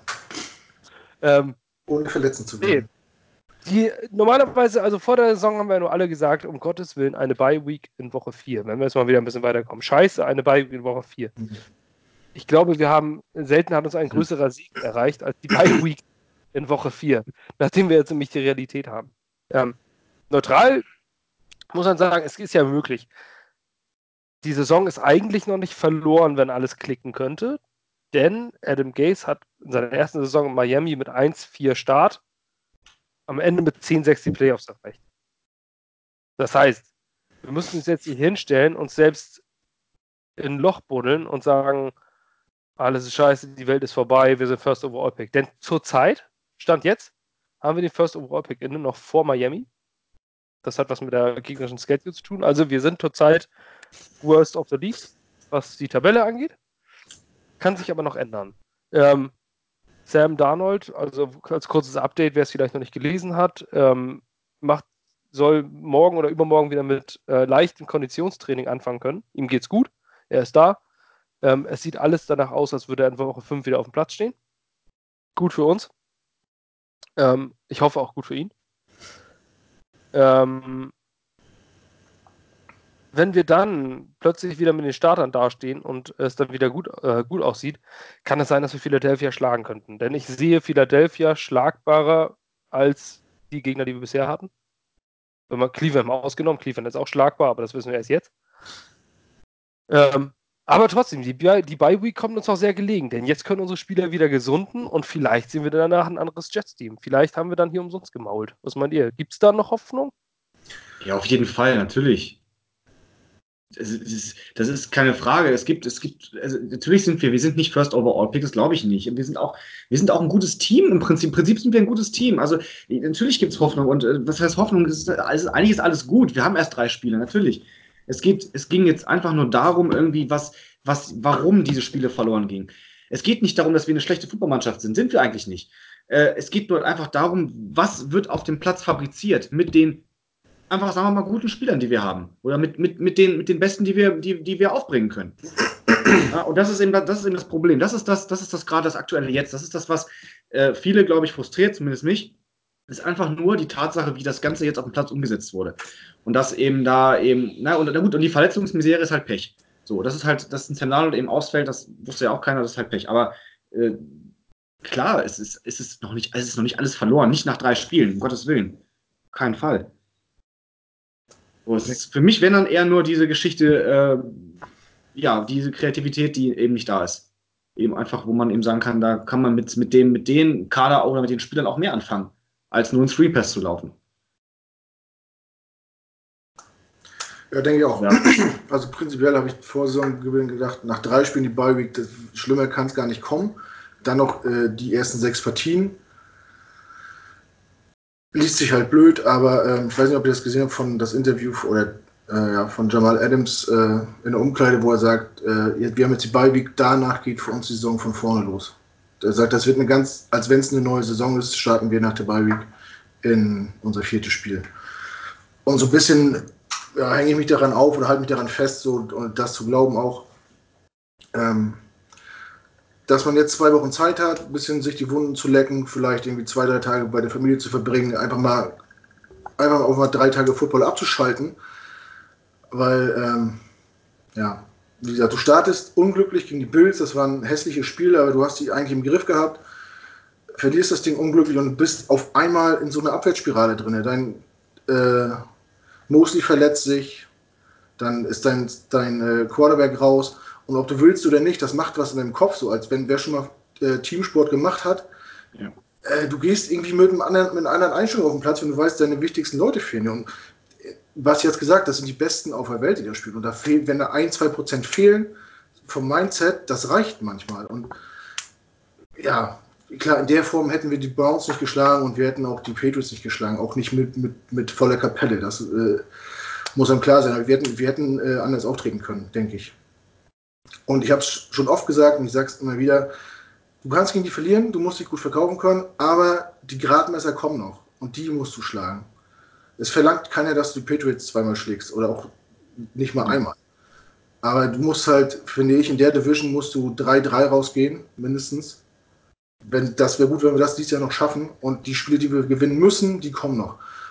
Wenn die verloren werden, dann können wir auch nochmal über den Trainer und so reden. Aber die Beiwe kommt uns sehr gelegen, um auf den Punkt zurückzukommen. Und wie gesagt, Wunden lecken, Mund abputzen, die Leute gesund kriegen und äh, gucken, was geht. Vielleicht auch genug Zeit für den Head Coach und seinen Offense Coordinator, ähm, ja, das Ding ins Rollen zu kriegen. Und keine Ahnung. Ich weiß nicht, ob die das anders bewerten als wir Fans oder wir Zuschauer. Das ist einfach scheiße. Das ist einfach unkreativ und leicht ausrechenbar. Und äh, bringt, das bringt's nicht. Ja. Ich muss auch sagen, ich ärgere mich auch über meine eigene, eigene Geschichte, die ich am Anfang erzählt habe. Ich bin normalerweise keiner, der sofort den, den Stuhl des Trainers fordert. Nie. Also ich finde das immer so lächerlich, wenn immer Trainer vorschnell rausgeschmissen werden. Aber ich muss einfach leider sagen, ich bin mit diesem Typen nicht zufrieden. Also er muss auch nicht rausgeschmissen werden jetzt, aber ich bin mit ihm einfach nicht zufrieden. Das ist halt irgendwie so, dass das, das passt irgendwie, irgendwie passt der mir nicht. So, aber das ist halt Blödsinn. Normalerweise ist Blödsinn gleich sofort immer einen rauszuschmeißen. Man sollte eigentlich immer mal erstmal ein bisschen versuchen. Und normalerweise kann man auch sagen, der ist jetzt gerade neu und okay, jetzt lass ihn erstmal so ein bisschen an, anlaufen äh, als Coach und, und, und äh, sich da ausprobieren und so weiter. Aber ich weiß nicht, es ist irgendwie, also, weil wir vorhin haben wir es verglichen mit, mit Ravens und John Harbour und so, die sind natürlich schon ewig lange Coach dieses Teams und wenn da irgendwelche Änderungen äh, am Personal irgendwie stattfinden, können die vielleicht noch besser damit umgehen als ein neuer Coach, der erstmal das Team quasi erstmal irgendwie kennenlernen muss. Aber andererseits äh, weiß ich, ob man im Profigeschäft das so, so einfach dann sich da einfach so rausreden kann, so wie jetzt, wie ich es gerade eben formuliert habe. Ähm, er muss schon eigentlich zeigen, dass er ein guter Headcoach ist und dass er irgendwie mit seinem Offensive Mastermind da, was auch immer, dass er irgendwie äh, die, dass das Team zu Siegen führen kann. Sonst müsstest du bei jedem neuen Trainer ja eigentlich sagen, der braucht erstmal drei Wochen erstmal, äh, um warm zu werden. Das ist ja auch nicht das, das der Sinn der Sache.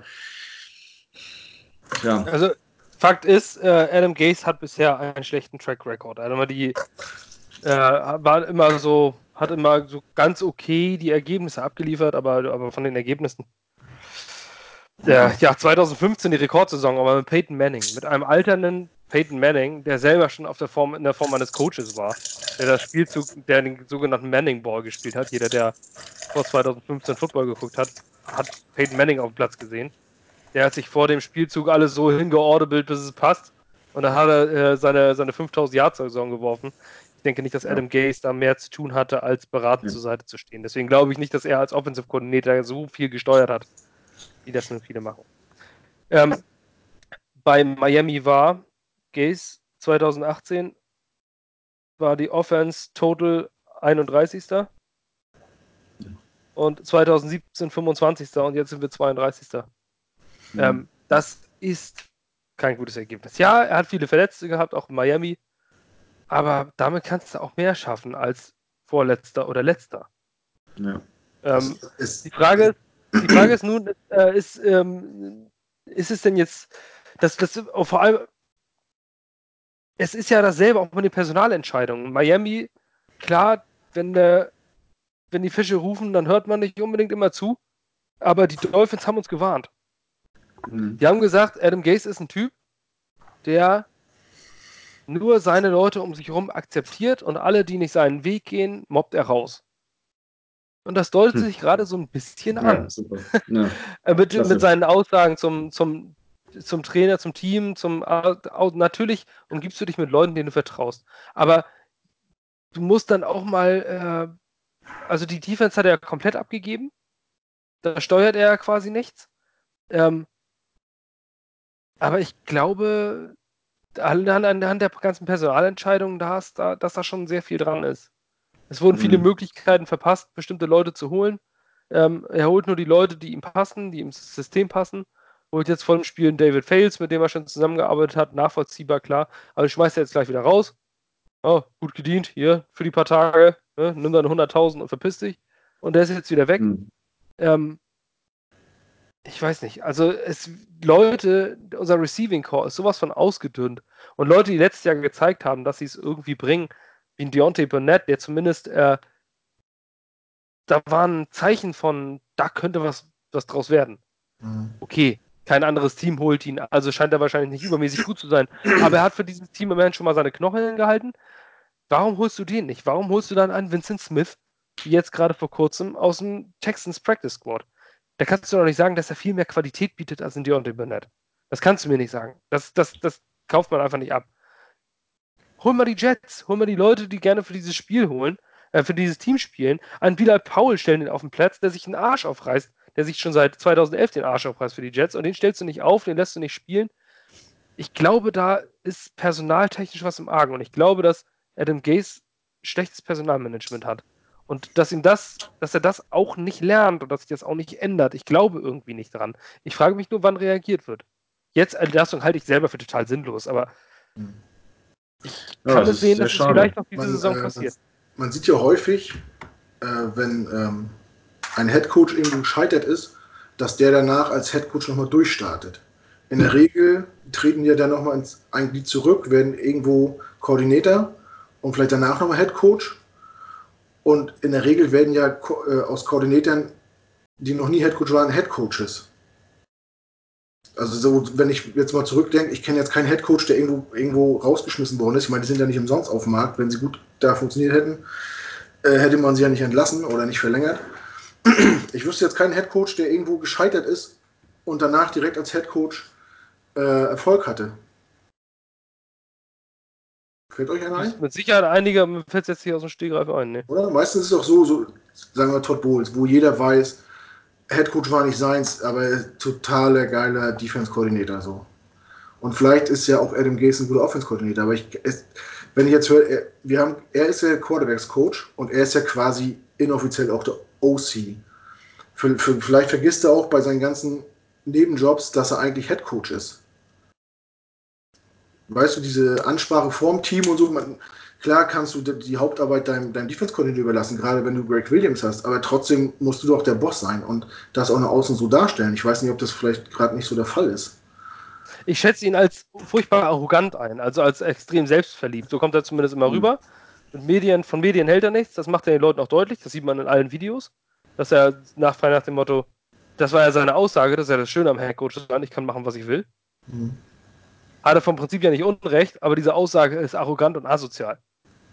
Ähm, und Also dann glaube ich auch, ich glaube auch, dass er den Job so bekommen hat. Ich glaube, dass er die, dass er ein irre charismatischer Typ ist, wenn es drauf ankommt.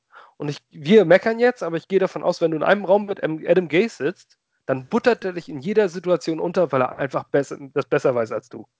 Und ich glaube, dass du als Verlierer aus dieser Diskussion gehst, egal wie, worüber du mit Adam Gase diskutierst. Sonst kommst du nicht in so eine Position, in der er jetzt ist. Das heißt, Und ich glaube, dass er das auch mit dem Owner gemacht hat. Denn jeder Mhm. außenrum, alle Einschätzungen von außen, von Fans, von Experten, von Beatwritern, von Medienmenschen, von Spielern bis zum letzten äh, Aktenlümmel haben gesagt, das ist er. das wird irgendeiner, aber nicht ein einziges Mal fiel der Name Adam Gaze. Und Adam Gaze kriegt den Job. Der war in der Besprechung, Ja.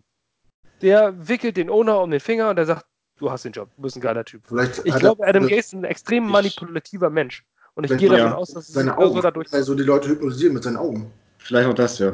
Möglicherweise. Möglicherweise. Take me, take me. Nein, aber Es ähm, halt- ich glaube einfach, dass er, dass er eine extreme Persönlichkeit ist, die Ah. Leute schnell um Finger wickeln kann. Ja. Ähm, und dann zeigt sich erst im Nachhinein, wa- wie viel heiße Luft dann dahinter steckt. Ja. Das schätze ich. Ich glaube, das ist eine Persönlichkeitsgeschichte. Ja, Ich finde das- ich finde das- relativ plausibel gerade. Ich, äh, wenn ich mir das so nochmal vor Augen führe, das äh, vor Augen führe. oh mein Gott. ähm, Tim, der ist ausgelutscht. ja, also wenn ich mir Adam Gaze mal vor Augen führe, dann äh, finde ich das, das, das klingt plausibel tatsächlich. Es ist halt für mich, dann stellt sich halt die Frage, also ich wollte tatsächlich die Frage noch stellen, warum man ihn eigentlich eingestellt hat. Ich finde die Erklärung gerade kann, kann wirklich sein, ähm, dass das so ist, dass er die so Leute so äh, wirklich so ein bisschen ähm, ja, unter, unter den Tisch quatschen kann, sage ich mal. Ähm, die Frage ist nur, wieso, wenn wir jetzt mit Adam Gaze in ein Gespräch gehen würden, wir wüssten es jetzt schon. Wieso kriegt jemand in einer Führungsposition wie Christopher Johnson oder wer auch immer steckt, das zu erkennen? Naja, also, Also, ist ich jetzt meine, vielleicht ein extremer doch Vergleich, aber sieh das mal, aber sieh das mal metaphorisch. Ähm, auch eine Scientology kriegt ein, äh, große, einflussreiche Leute auf ihre Seite. Ähm. Ja, auch, auch andere Organisationen. Also es gibt Leute, die sind so, dass sie egal wen um den Finger wickeln können. Ich will damit jetzt um Gottes Willen nicht Adam Case mit der Scientology-Kirche vergleichen oder ihn zu einem schlechten Menschen machen. Mag sein, dass er den ganzen Kahn rumreißt, wir am Ende mit 12-4 da stehen und total Adam Gaze feiern. Deswegen ist das jetzt vielleicht auch schlecht, alles. Also, das jetzt, äh, das jetzt gleich so Nee, äh, ich glaube es auch nicht, aber man, aber, man, aber man muss jetzt, aber ähm, jetzt zum jetzigen Zeitpunkt glaube ich, dass diese ganzen Ansagen mit Offensive Mastermind, jetzt sagt ja auch schon wieder Sam Darnold, ich komme zurück und es wird a lot of fun. So, vor der Saison hat er gesagt, die Offense ist electric. Ich habe hab jetzt beim Spiel habe ich das verglichen. Also ich finde sie so genauso electric, wie wenn man so einen Luftballon über sein T-Shirt reibt und an die Haare hält. Also das ist die Elektrizität, die diese Offense zurzeit ausstrahlt. Ja. Du ähm, nicht gesagt, wie viel Volt die hat. Die hat nur gesagt, das ist elektrisch. Also die Haare, die Haare, die Haare stehen. Kann dann auch so ein Stromsound am äh, Kuhwiese sein. Du kannst aber da drauf pinkeln, dann weißt du, wie viel Strom da durchfließt. Da kann auch wenig ja. Strom tun. Und, äh, ja, das liegt daran, dass der Strom im Pimmel fließt. Das tut weh. Auch so. bei wenig Strom. Stimmt, jetzt oh. oh, ich habe Pimmel gesagt. Ja. das rausschneiden, du Schwanz.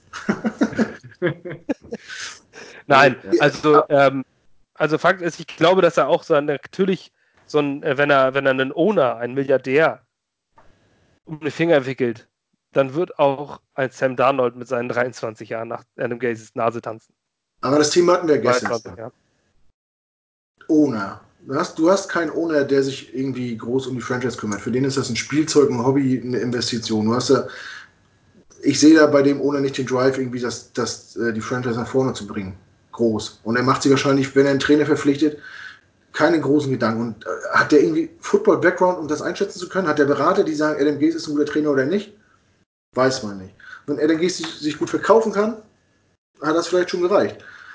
Andersrum. Generell die Owner oder unseren Owner? Unseren Owner. Es gibt unseren Owner, die, die, die bluten für Team und die sind. Also wir reden, Moment, wir reden vom Owner, wir reden jetzt vom CEO, wir reden von Christopher Johnson jetzt, ja? Genau. Also mit dem wir anderen brauchen wir gleich drüber zu reden. Wir reden auch von seinem Bruder, wir reden auch von Woody Johnson, der eigentlich der nach London geht und sagt, pff, ja, über den brauchen wir nicht zu reden. Der, der, macht doch sowieso nichts. Ja, dem ist das eh egal. Es geht ja, mir jetzt um den Owner, der jetzt gerade jetzt, der jetzt am Tisch sitzt und der jetzt die Entscheidung trifft da, der jetzt an der Spitze ist. Ja, dann der, ist halt der, sein Bruder, aber ist doch, ist doch scheißegal. Wenn wir, wenn irgendwo ohne Meeting ist, dann sitzen, sitzt doch unser Owner in der letzten Reihe und hat doch nichts zu sagen da. Die lachen sich doch kaputt über den, weil der überhaupt keinen Plan hat. In meinen Augen. So, und wenn, wenn er ein Trainer kommt, der sich gut verkaufen kann, dann reicht das wahrscheinlich schon. Er wird gar nicht gefragt, was kann er, was hat er schon mal erreicht. Nö, der hat mich überzeugt und fertig. Also ist, dann, ist es, meinst du, es ist für Christopher genauso ein Spielzeug wie für seinen Bruder? Also nimmt das auch nicht ernst. Warum auch? Also ich sehe es nicht. Jetzt ne, stell dir mal vor, ein, also, äh, das wäre ja die Antwort auf meine, auf meine Frage, warum stellt man dann so einen wie Gaze ein? Das ist ja okay, das ist ja gut. Ja, weil, okay. weil er sich gut verkaufen kann. Ja. So, aber andersrum ist es ja auch gar nicht schlecht, wenn du einen Trainer hast, der, der überzeugend ist. Weil ich habe ja schon, von, schon viele Bios oder Dokus gesehen über Head Coaches, die gesagt haben, im Endeffekt, wenn du Head Coach bist, du trainierst die Mannschaft nicht. Du bist nicht, du bist kein Coach mehr. Du machst, im Endeffekt bist du für die Ansprache da, um die Leute zu motivieren. Ja. Aber ich sehe es halt bei uns nicht so, weil wir keinen vernünftigen OC haben. Und wenn er halt OC ist und Quarterbacks Coach, ist das vielleicht auch zu viel. Dann hat er sich auch vielleicht zu viel äh, aufgenackt und sich überschätzt. Und dabei fällt hinten was ab, was er nicht, was er nicht mehr äh, abliefern kann. Felix Magath. Zum, ja, zum Beispiel. Und Felix Magath wollte zu viel und er war ausgezeichneter Fußballtrainer ja. und Fußballer, aber als er zu viel wollte und alles im Personalunion gemacht hat, ist alles gescheitert. Genau. Für mich äh, ein ganz, also für mich persönlich ein ganz krasses Beispiel war der Trade von Darren Lee, wo wir vorher überlegt haben, sollen wir es machen oder sollen wir es nicht machen. Klar war es vernünftig, ihn wegzutraden, aber McHacknon ist ein Tag weg und das erste, was Adam Gase macht, ist Darren Lee wegzutraden. Für einen Preis, wo ich der Meinung bin, da hätte man vielleicht auch ein bisschen mehr rausholen können. Aber einfach, das war, das war, für mich so, so ein simples Machtgespiel und zu zeigen, so, jetzt bin ich hier der Boss und wer mir nicht passt, den schicke ich hier weg, egal was es kostet. Das war für mich, also, das hätte auch noch drei Tage dauern können. Oder noch, man hätte auch noch eine Woche warten können. Oder man hätte auch warten können, bis man einen neuen GM hat. Aber den am nächsten Tag oder zwei Tage später wegzuhauen für einen, was war es, Fünf-Runden-Pick? Mhm. Nach New Orleans? Sechs, Sechs Runden? Also ich wo, ich, wo ich der Meinung wäre, der hätte vielleicht ein äh, vernünftiger General Manager vielleicht noch was rausgeholt, vielleicht noch einen siebten Rundpick zurückgekriegt oder, oder äh, für einen fünften oder vierten Rundpick ihn abgegeben. Keine Ahnung, wie da die Preise sind. Aber das war für mich einfach plump. Und für mich, für mich war das gefühlt einfach so eine Art Machtdemonstration, zu sagen, jetzt bin oder ich hier. Ihn auch, oder ihn auch einfach nicht abgeben und am Ende des Jahres einen Viertrunden Compensatory Pick einsammeln. Ja, aber das macht, Gaze nicht sympathischer. Diese ganzen Sachen, die auch das, was du sagst, macht ihn nicht sympathischer. Unglaublich, Bob. Ein Sechs-Stunden-Pick für einen Vier-Stunden-Kompensatory. nee, und jetzt hättest du ihn natürlich auch gar nicht so verkehrt gebrauchen können an Darren Lee, ne? Tja. Naja. Das ist die Frage, wo fängt das, wo fängt das Ganze an, diese Misere? Wenn, wenn, wenn ihr jetzt also, meint, unsere, unsere, selbst unsere, also wenn, also, das habe ich, ich muss sagen, also von Woody Johnson brauchen wir nicht zu sprechen, aber Christopher hätte ich jetzt nicht gedacht, dass der so wenig Interesse an der Franchise hat. Hätte ich jetzt, also der Eindruck hatte ich, hatte ich nicht so, muss ich sagen. War also Interesse würde ich jetzt auch nicht sagen. Der sitzt, der macht mit Sicherheit, das ist ja, da hat er Milliarden für ausgegeben. Also ja, ähm, deswegen ja. Also man ich, muss doch irgendwie. Ich, ich weiß nicht, du musst doch irgendwie das. Sondern, nein, es geht ja, es, guck dir doch mal einen Jerry Jones an. Oder guck dir einen Robert Kraft an. Ob man die, die Franchises mag oder nicht. Das hat damit nichts zu tun. Die stehen an, die werden bei jedem Touchdown eingeblendet. Egal was, äh, wo was Gutes passiert, die werden eingeblendet, wie sie aufspringen und geil Lomat und oder guckt dir Amy, die Amy Adams, meine Namensvetterin Strunk in, äh, in Tennessee an die auch immer wieder eingeblendet wird, die da steht und Bock hat und geil und mein Team und sich da vor das Team stellt und sich mit Fans fotografiert und ähm, to be continued. Es gibt noch mehr davon. Aber diese sind so für mich ein, mich ein Beispiel. Die Amy Strunk, die hier äh, oder, oder, oder Kraft und, und Jerry Jones. Die beschäftigen sich den ganzen Tag mit Football. Da ich, bin ich mir total sicher. Und die legen Wert darauf, dass da, dass der Laden läuft, dass man ähm, hier Jerry Jones, ne, was der, da wird nicht, da wird nicht der General Manager gefragt, ob ein Ezekiel Elliott einen neuen Vertrag kriegt. Da wird nicht der Head Coach gefragt, ob ein Ezekiel Elliott einen neuen Vertrag kriegt. Da wird Jerry Jones gefragt. Und der kommentiert den ganzen Kram. Hast du einmal gesehen, dass Woody Johnson etwas kommentiert über Personalentscheidungen? Nein, das interessiert ihn einen Scheiß. Du liest nirgendwo, also hier, äh, Woody Johnson ähm, setzt sich dafür ein, dass Livian Bell kommt. Oder Woody Johnson äh, stellt sich vor das Team. Den Namen liest du nicht. Der ist nur da mit einem netten Mützchen auf und grinst schön in die Kamera. Das war's. Und in Detroit, als wir da waren, stand er an der Seitenlinie und hat genau. sich gefreut, ähm, mhm. dass, da, dass da alle waren. Toll. Tolle Aber die laufen einfach nur so am Rande mit. Und die erfüllen keine andere Funktion als diese anderen Typen. Die anderen Typen kümmern sich nur. Und die wollen, dass sie gewinnen. Und wenn da irgendwas, wenn der Hase nicht läuft, dann schmeißen sie einen raus. Oder setzen sie einen vor die Tür oder, oder, oder, oder zünden wir das, das Feuer an dem Stuhl an. Es läuft. Diese Franchises laufen. Und, und wir laufen nicht. Das wollte ich gerade ansprechen. Die, äh, diese Aktion in Detroit, so, äh, die Jets spielen so, dass alle Detroit-Fans nach dem dritten Viertel das Stadion verlassen und nur, äh, alle Lions-Fans, ja genau, Stadion verlassen, nur noch Jets-Fans da sind und er kommt raus und macht äh, Handyvideos und freut sich über die Präsenz der Jets-Fans und wie stark die gespielt haben. Hat ihn einer danach nochmal irgendwann gesehen? Irgendwann? neben der Mannschaft, mit der Mannschaft irgendwas zu machen? Das war eine Werbekampagne für sich selbst genau. und für seine. Er okay, steht draußen dann, und sagt: guck mal, was ich geschaffen habe, weil wir jetzt gerade gewinnen. Jetzt ist es einfach. Ja. Nein, ich glaube, der, das ist immer so der alte Spruch: der Fisch stinkt vom Kopf. Stimmt, glaube ich, auch bei uns. Nur ich, das, das lässt sich. Jetzt, genau. Also dann, dann, geht das, dann geht die Misere quasi da oben los im Prinzip. Das, das, das interpretiere ich da jetzt rein. Also ich finde es ja auch in Ordnung. Du kannst, du kannst doch lange Erfolg haben ein Owner der Bengals, der ist, glaube ich, auch ein totaler Bengals-Fan. Hier, Paul Brown heißt er, glaube ich, ist total kauzig, aber ähm, der ist auch eher unangenehm. Aber die Bengals haben auch über Jahre Erfolg gehabt, sind immer in die, äh, in die Postseason gekommen unter Marvin Lewis. Also das geht auch mit einem komischen Owner. Ähm, du kannst auch Erfolg oder kannst auch erfolglos sein mit einem äh, passionierten Owner, siehe Raiders. Der Mike Davis ist auch total passioniert und der ist die ganze Zeit äh, der Typ mit der geilen Friese. Der ist auch die ganze Zeit da und und, und hat, hat Bock, aber der kriegt das irgendwie nicht auf die Kette, weil er, weil er irgendwie geisteskrank ist. Aber du musst einfach nur die richtigen, die, du bist als Owner, steuerst du nicht das Footballgeschäft. Du musst die richtigen Leute äh, verpflichten. Ähm, das ist in, in, jeder Organisation so, wo ein großer, ein großer, Chef muss nicht die Fachahnung haben. Warum sind Bundesminister oder Minister äh, ein, ein, Gesundheitsminister äh, wird nicht äh, im Gesundheitssystem ausgebildet worden sein. Die müssen führen können. Und äh, ja, darauf kommt genau. es an. Und du musst die richtigen Leute für die richtigen Positionen verpflichten. Und das ist nicht passiert über die letzten Jahre. Und das ja, ist das Problem da, bei den Jets. Genau. Wir hatten McKagan, wir haben es verkackt über die Jahre. Ähm, und, und es wurden die Leute, falschen Leute geholt. Jetzt hat man wieder, jetzt ist wieder ein, äh, ein, ähm, na, ein Joe Douglas da, alle sagen sich, in Douglas we trust. Wir haben vorher in McKagan getrustet und in Itzig auch getrustet. Ähm, wir wissen es noch nicht. Auch ein Mike McKagan war vorher bei den Houston Texans Director of College Scouting und da sind richtig geile Spieler bei rumgekommen. Ähm, also, wenn Joe Douglas der richtige Mann ist, dann haben wir jetzt vielleicht Glück.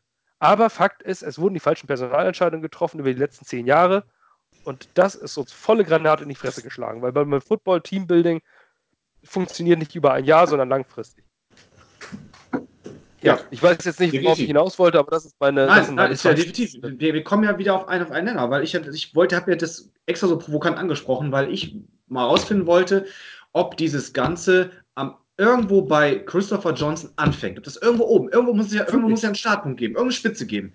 Und das wollte ich gerade auch von euch bestätigt haben, dass es ja dann irgendwie da oben anfängt. Weil, Also klar, meinem Eindruck her hat er schon Interesse für das Team. Natürlich nicht zu vergleichen mit einem Robert Kraft oder mit einem Jerry Jones. Klar, das kann man nicht vergleichen. Vielleicht hab, irre ich mich da auch, das kann gut sein. Ähm, dass ihm die Jets auch vielleicht einfach scheißegal sind und er einfach nur für, äh, für diese, sagen wir mal, Werbevideos, auch wie hier One Jets Drive, dass er dafür einfach ne, da ist und seinen Job macht. So, und aber eigentlich gar nicht, das kann, kann wirklich super sein, dass er eigentlich gar nicht, dass ihm das alles scheißegal ist, das ist wunderbar. Ähm, Finde ich, weil es muss ja irgendwann so, so, so, so einen Kern oder so einen Ursprung geben, wo das Ganze losgeht. Und wenn das da oben losgeht und jemand, deswegen sagte ich ja auch gerade, warum kann denn jemand wie Christopher Johnson nicht einschätzen, ob Adam Gase ein, ähm, ja, ein manipulativer Charakter ist oder nicht? Warum kann er das nicht einschätzen, wenn er Personal einstellt, das dann sozusagen weiter äh, für andere Aufgaben äh, zuständig ist? So, die, das, das, das Fachwissen muss er nicht haben, sehe ich vollkommen genauso. Ist richtig. Aber du sagst ja selber, es müssen Leute eingestellt werden, die quasi dann delegiert werden oder die weiter delegieren oder irgendwie so. Ich hoffe, ihr versteht, was ich meine. Also ist doch im Prinzip vielleicht, ja, also wäre dann Pech, weil wir könnten unseren Owner nicht austauschen, mal eben so. Aber ist das dann so, ist, ja, ne? wäre schön, wenn es ginge vielleicht, Aber aber doch, ich weiß, muss man mit, Spar Sparschwein gucken. aber Das das, beginnt doch dann vielleicht da oben an der Spitze. Also mein haltet Aufschub. was ihr denn, wann, wenn wir zusammen liegen? Ja, Ja. können wir gerne machen. Ich habe nur 5 Euro da. Ja, ich habe mehr. Am, Rücklagenkonto, du. Da. Ja, ja, ja, ja. Da, ach, da, ach, das meinst du. Ja, ja, klar. Dann kriegen wir das hin. Dann kriegen wir, ja. Ja, Mach mal, PayPal und dann schauen wir mal. guckt man sich mal die Ohne an, die wir jetzt gerade angesprochen haben. Ne? Robert Kraft legt alles auf den sportlichen Erfolg aus. Ne? Die, äh, die Patriots nehmen jedes Jahr Spieler unter Vertrag, die woanders deutlich mehr verdienen würden und überzeugt die, bei den Patriots zu spielen, weil da die Wahrscheinlichkeit, einen Ring zu holen, immer noch am höchsten ist. Das ist der eine Typ von Owner. Jerry Jones hält an äh, Garrett fest, warum auch immer, weil der so schön im Rhythmus klatschen kann, keine Ahnung. Aber guckt euch mal an, was die Cowboys in den Jahren aufgebaut haben. Die haben mit Abstand das geilste Stadion der ganzen Liga. Die haben eine Trainingsfacility, da schlagerst du mit den Ohren, wenn du das siehst. Das ist vielleicht so sein Steckenpferd, die größer und größer zu machen, die Marke zu etablieren und vielleicht äh, den sportlichen Erfolg vielleicht ein bisschen zu vernachlässigen dabei, obwohl die eigentlich gerade auch auf einem guten Weg sind. Und dann hast du den Davis von, von den Raiders zum Beispiel, auch eine starke Marke. Was meint ihr, warum der nicht nach LE gegangen ist? Weil der sich den Markt nicht teilen will. Der will sich das Stadion nicht mit jemand anderen teilen und er will sich auch den Markt nicht teilen. Der geht dann lieber in die Wüste und überzeugt eine Stadt wie Las Vegas. Ich weiß nicht, ob ihr da schon mal wart. Da gibt es eine Straße, da, da glitzert und blinkt und der Rest ist Ghetto. Das ist eine Stadt, die also an der Armutsgrenze. Da denkst du, wenn du, wenn du abseits vom Strip bist, denkst du, du bist irgendwie kurz vor der mexikanischen Grenze. Oder in Mexiko vielleicht sogar. Der Stadt geht so schlecht, die haben so eine schlechte Infrastruktur. Und diese Entscheidung ähm, der, der Bürgermeister oder der Oberin von Las Vegas, das Team dahin zu holen und den Stadion hinzubauen, das wurde von der Bevölkerung sowas von negativ aufgenommen, weil die so viele Probleme haben vor Ort. Er hat es geschafft, diese Stadt dazu zu bringen, da ein Stadion hinzuklatschen. Für was kostet heute ein Stadion? Eine Milliarde? Pff, sowas? So, ein- so ein Freizeitpark mit dran? Keine Ahnung. Das macht der. Was machen wir? Wir teilen uns ein Stadion mit den Giants irgendwo in den Sümpfen von New Jersey. Hm. Überspitzt gesagt. Ja, Und- ja stimmt. Und dann bist du bei der Stadionführung und fragst die, äh, deine Führerin, ähm, dein Guide, warum, Ja, ist, genau. warum ist hier kein Dach drauf? Hier ist doch eine kalte Area. Das ist doch schon wieder Englisch. ähm, mir ist es doch kalt im Winter. Nein, das wäre jetzt teuer gewesen. Und dann denkst du dir, zwei Franchises, die Giants und die Jets, teilen sich ein Stadion und sind nicht in der Lage, sich ein Dach zu leisten in der Region, wo es im Winter kalt ist. Das war Ja. immer die, die, die Steuern, ne? Die Steuern werden so hoch im Staat New York, irgendwie, was war da, ne? Die sind in New Irgendwas war doch da. Jersey. Irgendwas, ja, oder im Staat New Jersey, Entschuldigung, ja, ist ja Da ist es gut. aber günstiger als in New York. Ja, das weiß ich nicht, keine Ahnung. Ich, weiß- ich überlege nur gerade, was sie gesagt hat damals. Irgendwas mit Steuern war doch da, oder mit Energiekosten oder irgendwas, ich weiß es nicht. Irgendwas war doch da. Also ich, ich, ich versuche nur gerade, was sie gesagt hat. Ich, das ist jetzt kein Gegenargument. Alles gut. Jetzt hätte, jedenfalls hätte ein Davis oder ein Jones oder auch ein Kraft niemals zugelassen, dass sich ihre Franchise mit irgendeinem anderen Team das Stadion teilt. Bin ich mir sowas von sicher. Natürlich nicht. Und das ist ja auch bezeichnend, dass wir als Jetsfans.com, Tourguide, dachte sich, ja, wir haben jetzt nur das Giants Museum, könnt ihr euch aber auch angucken. Ja. Da Die gehst du rein, hier, guck dir mal die Giants. Ich meine, war geil, ich konnte die Büste von, von, äh, von äh, LT sehen. Also von daher, ähm, aber trotzdem, du hast dann das Giants Museum gesehen und nicht das Jets Museum. Das wirkt so random-mäßig irgendwie, ne? Die haben keinen. Kommst du hin? Ja, kommst du hin und sagst so, Giants, Jets, pff, Hauptsache Italien. Ne?